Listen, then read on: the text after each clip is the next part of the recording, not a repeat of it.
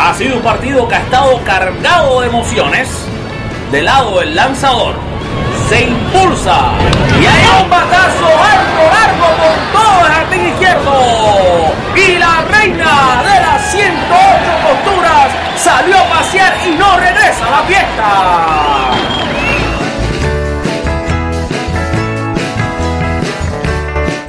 Ya con el bisturí en las manos y el micrófono encendido, presentamos al cirujano del béisbol, Alfred Álvarez, y su podcast, Con las bases llenas.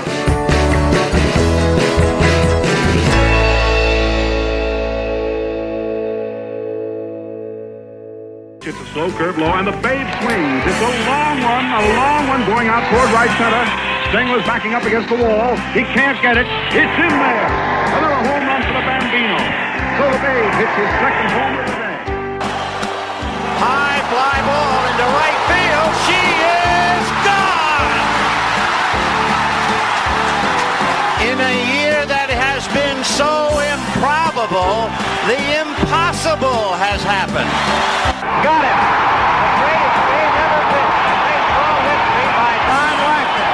A no-hitter, a perfect game in a World Series. Fastball hit deep to right.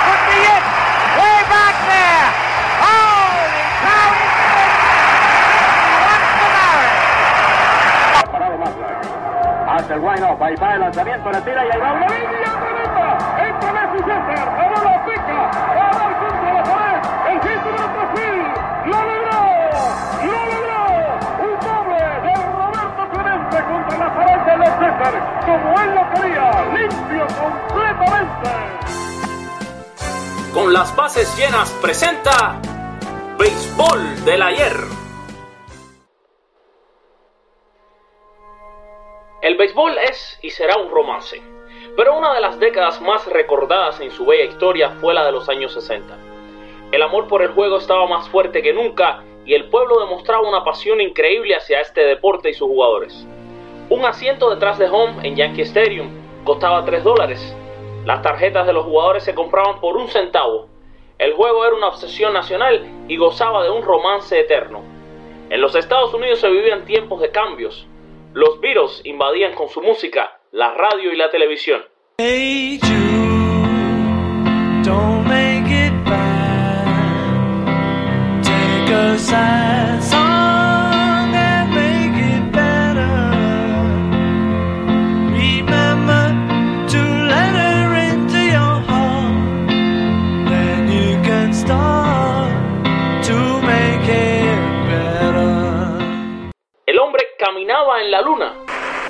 One small step for man, one giant leap for mankind. Oh, that looks beautiful from here. It has a stark beauty all its own. It's uh, like mu- much of the high desert of uh, the United States. Y también se peleaba una guerra en Vietnam. El país veía un gran choque de generaciones. En esta década el béisbol se expandía. El nacimiento de nuevos equipos llegaba. Aún me da sentimiento ver las imágenes de más de 200 personas que presenciaron con dolor la destrucción del Evans Field en Brooklyn y de cómo con lágrimas en sus ojos el ex receptor Roy Campanella de los ya difuntos Brooklyn Dodgers recibió un cubo con la tierra de home plate donde recibió millones de lanzamientos en la receptoría durante su carrera, la cual, a causa de un terrible accidente de tráfico, había culminado. Los Dodgers se movían de ciudad a Los Ángeles, donde ganarían dos series mundiales, y no serían los únicos, ya que otro equipo en Nueva York también se iba de la ciudad, los Gigantes. Ahora estarían en San Francisco, y en el 62, New York recibía el renacer de un nuevo team, los Mets.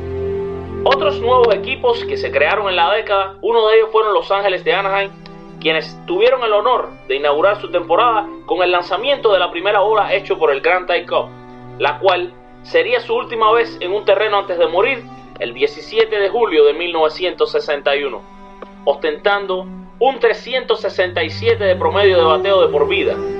Los senadores de Washington se iban a Minnesota y cambiarían su nombre a los Twins. Los senadores que intentaron seguir con un nuevo equipo en Washington fracasaron y otra vez se mudaban de ciudad, esta vez a Texas, donde se llamarían los Rangers. En Texas también se creaba otro equipo, al inicio los llamados Colt 45, pero luego cambiarían su nombre a los Astros, equipo nombrado en honor de las bases aéreas que existían en la zona, estrenando nuevo parque techado y creándose la grama artificial. En otros movimientos, los Atléticos se iban de Kansas a Oakland y nacían los Royals, equipo nombrado en honor de dos grandes conjuntos que tuvo la ciudad, miembro de las llamadas ligas negras, los Azules Real y los Monarcas. En Nueva York, los Yankees, aún con Mickey Mantle como estrella principal en los inicios de la década, gozaban de gloria. Aquí les dejo este tema musical dedicado a la figura del inolvidable Mickey Mantle. I love Mickey. Mickey who? You know who, the fellow with the celebrated swing. Oh, I love Mickey. Mickey who? You know who, the one who drives me batty every spring.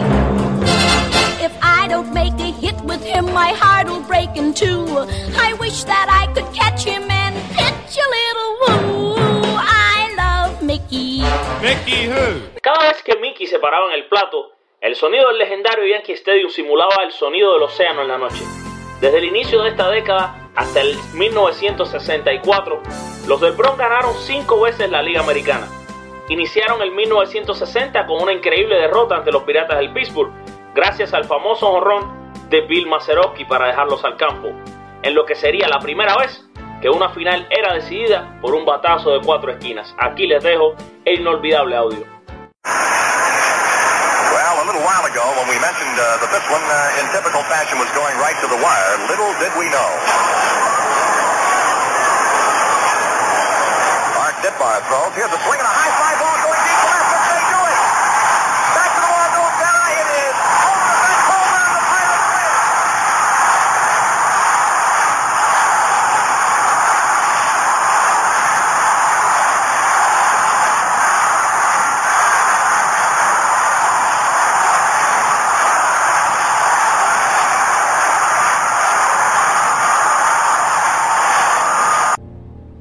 en el bus de regreso de los Yankees, Mickey no paraba de llorar. Derramaba lágrimas por la derrota. Pero los Yankees eran un equipo temido, con unos bateadores terribles y poderosos. El lanzador de los Red Sox, Bill Bonbuquet, recuerda que él solía mirar desde el banco las prácticas de bateo de los bombarderos del Bronx. Era todo un espectáculo. Las bolas volaban por encima de la enorme pared del jardín izquierdo, conocida como el monstruo verde. Unas 150 bolas eran despachadas del Fenway Park por cada ronda. Al Forrest, el encargado del terreno, subía con una escalera a recoger aquellas bolas y cuenta que Moon Bouquet se preguntaba, ¿a estos tipos se le tengo que lanzar hoy? En el 1961, debido a la expansión, se aumentaba el calendario regular de 154 a 162 juegos. Roger Maris de los Yankees había ganado el MVP en el 60 y junto a su compañero de equipo Mickey Mantle comenzaron rápidamente a conectarle muy bien a la bola, pegando cuadrangular tras cuadrangular, y esto enseguida atrajo la atención de todos. Maris, quien no era un favorito del público ni de la prensa, recibió todo tipo de amenazas e insultos por estar cerca de romper el récord del idolatrado bambino Beirut. El público amaba a Mantle, pero las lesiones lo afectaron tanto que, con 54 bambinazos, se iba a la lista de lesionados en septiembre, dejando a Maris en búsqueda de la gran marca, la cual el entonces comisionado Ford Fridge, en un intento de preservar la impuesta por Ruth, anunciaba que se pondría un asterisco a las marcas que se rompiesen en más de 154 partidos. Al fin, Maris, pese a todo, logró conectar su horrón 61, el último que culminó la temporada regular, y así rompió el récord, a pesar de cargar con el fatídico asterisco. Aquí les dejo la narración del momento. The windup. Fastball hit deep to right. This could be it. Way back there. Holy cow! He did it. 61 to Maris. Esa temporada los Yankees ganarían la Serie Mundial frente a los Rojos de Cincinnati. Después del 61, los dirigentes del béisbol notaron el aumento de la producción ofensiva de los equipos y decidieron ampliar la zona de strike y bajar la lomita del pitcher 10 pulgadas. Esto trajo la era del picheo, donde solo la nueva estrella ofensiva de Boston, Carl Yastrzemski, el cual reemplazó a la leyenda Ted Williams en el jardín izquierdo, pasaba los 300 puntos de abraje y luego ganaba el MVP en el año 1967. En el 62 volvían a ganar los bombarderos, esta vez contra los gigantes que tenían en su equipo a los tres hermanos de apellido Alú, Jesús, Felipe y Mati. Por supuesto, un miembro glorioso de este equipo de los gigantes fue la superestrella Willie Mays, el cual también tenía un tema musical que a continuación se los dejo. Say who? Say Willie. Say hey. Say who? Swinging at the plate. Say hey. Say who? Say Willie. That giant kid is great. When he hits the ball, it's long gone man. Hits it farther than can't pretend. Swings the bat like a little lead pipe. When they reach the ball, it's overripe. Say hey. Say who? Say Willie. Say hey. Say who? Swing it at the plate. Say hey.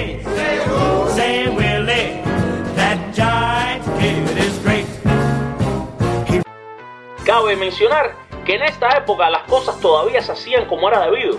Se atrapaba la bola con las dos manos, se corrían todas las bases y se tocaba cada una de ellas. Se sacrificaba a cualquier jugador y todos eran capaces de hacer las jugadas básicas del juego. Eso, sin embargo, comenzaría a cambiar al fin de esta década. Jugadores como Joe Pepitone, primera base, llegaba al equipo yankee con nuevas ideas y modernismos. Por ejemplo, Joe Pepitone instaló el primer teléfono en un camerino. Fue también el primero en desafiar las reglas de los peinados e insistió en dejarse el pelo largo y las patillas abundantes. Esto le trajo controversias con el propietario de los Yankees, el señor George Weiss. Sus compañeros de equipo Mantle y Whitey Ford le jugaban bromas todo el tiempo. Recuerdo que una vez lo invitaron a cenar los dos gigantes del Bronx y yo estaba feliz. Iba a cenar con los legendarios jugadores a los cuales un día miró de jovencito y hoy compartía el diamante con ellos. Mantle le dio una dirección en un pedacito de papel y le dijo que el restaurante se llamaba La Flama. Joe se dirigió al lugar, tomó un taxi y demoró casi dos horas en llegar a las afueras de New York, donde estaba supuestamente el lugar. Al llegar, se encontró las ruinas quemadas de un restaurante, donde un cartel destruido aún dejaba ver el nombre, La Flama. En otra ocasión, Mante le puso talco de bebé en su secadora de pelo y cuando salió de la ducha, Joe se decidió a secar su cabello. De ahí, pues claro, recibió una dosis de polvo blanco en toda su cara. Los contratos de los jugadores eran bajos y los atletas no pensaban nunca en dejar sus equipos. El estelar jardinero de los Dodgers, Maury Wills, recuerda que después de terminar la temporada con 104 bases robadas y que rompió el récord anterior de Ty Cobb con 94, salió de la oficina del propietario feliz, a pesar de que no recibió ni un centavo de aumento, pero no fue cambiado y eso era para él una alegría. La de poder ser un Dodger de por vida. Frank Robinson, estelar jugador de los Rojos de Cincinnati, pidió un aumento en el 63 según Robinson dijo, he remolcado más de 100 carreras. Le decía al propietario del equipo, el cual le respondió, pero dejaste más de 100 hombres en base. Jugadores estelares como Al Kaline de los Tigres de Detroit tenían trabajos en el invierno, cuando no había temporada. El mínimo de la liga era 6 mil dólares. Esto fue así hasta 1969.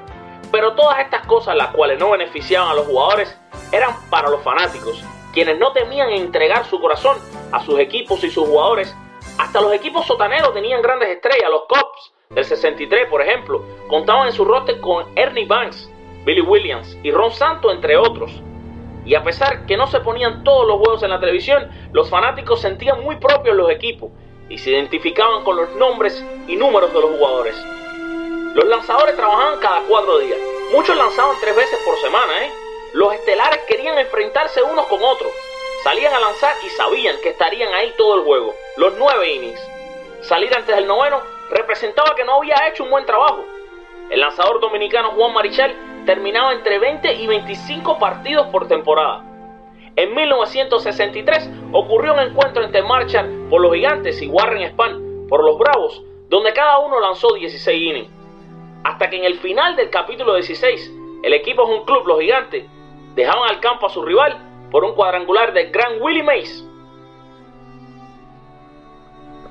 Los 60 fue también una década resaltada por el gran picheo, tanto así que en 1968 el lanzador de los Tigres, Danny McLean, ganaba 31 juegos, imponiendo nuevo récord.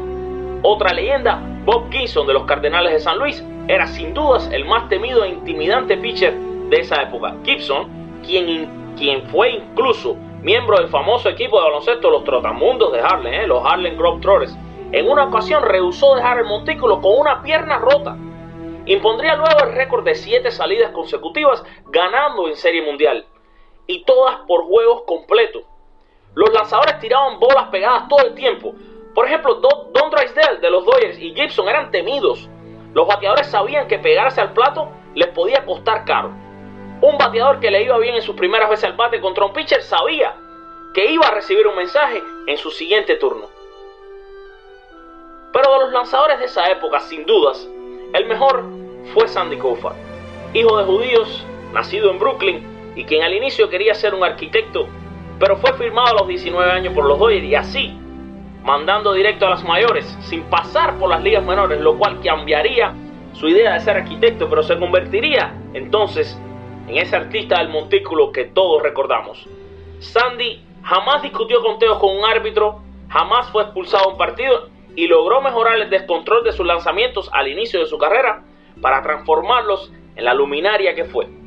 A pesar de no recibir mucho apoyo de carreras por su parte, por parte de su equipo, puso los números más increíbles de esta etapa.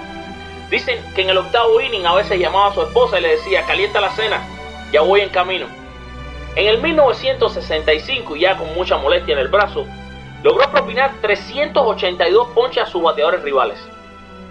El mismo Kofa y su compañero de equipo y también estelar lanzador Don Drysdale pidieron un aumento en el 66 y no recibieron ni un centavo extra, siendo víctimas de no tener una unión laboral para jugadores, la cual nacería después y cambiaría el curso de la historia.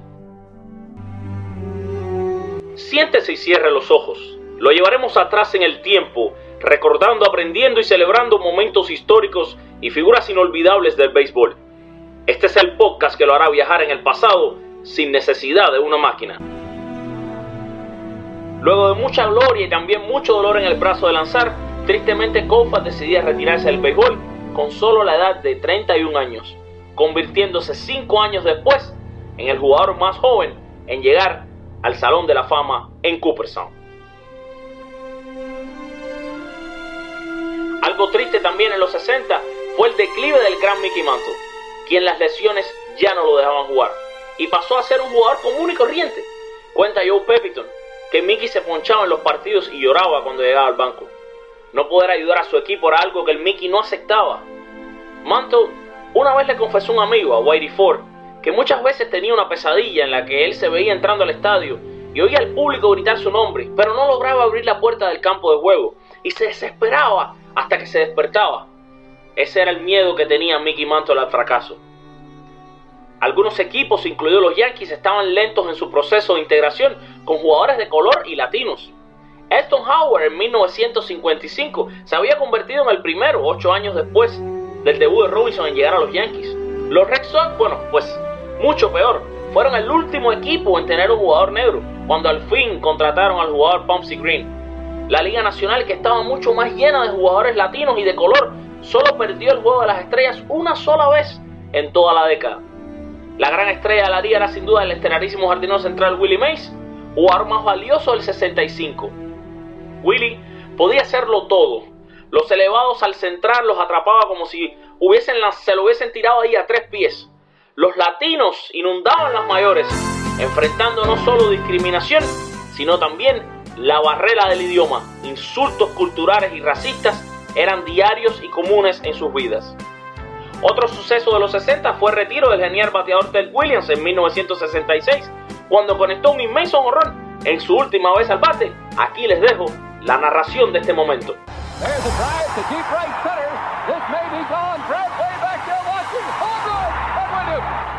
También se producía el cambio de Frank Robinson de Cincinnati a Baltimore, el cual se convertía en el único jugador en ganar un MVP en cada liga.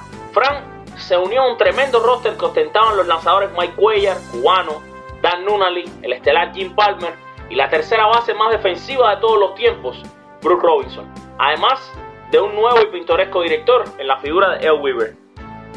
Nacían además los playoffs, donde ya no era lo principal ser el equipo que más juegos ganaba en la temporada regular. Seguían creciendo las franquicias y los recién creados pilotos de Seattle se iban a Milwaukee y se convertían en los cerveceros y en Montreal, debido a la feria de exposición mundial tan famosa, nombraban al equipo los Expos. los Bravos se iban de Milwaukee a Atlanta. La década llegaba a su fin con los milagrosos Mets en 1969, ganadores de su primera serie mundial en solo siete temporadas de creados. A partir de este momento el béisbol ya a punto de enfrentar una nueva etapa, la cual comenzaba con el famoso caso de Q Floyd. Pero esa historia se las dejo para una próxima ocasión. Y así mis queridos amigos, hemos llegado al final de nuestro podcast esta noche. Esperamos que este primer episodio de Béisbol del Ayer, un podcast dedicado a recordar momentos y figuras históricas, les haya parecido agradable. Si es así, por favor, regálenos un like, suscríbase a nuestro podcast, suscríbase también a nuestro blog donde usted podrá escuchar estas mismas historias escritas en www.conlasbasesllenas.com. No se olvide, diariamente estamos escribiendo artículos del béisbol moderno y también del béisbol pasado. Que tengan una semana excelente, que disfruten de sus vidas y recuerden que el béisbol es y siempre será el deporte más lindo del mundo. Muchas gracias.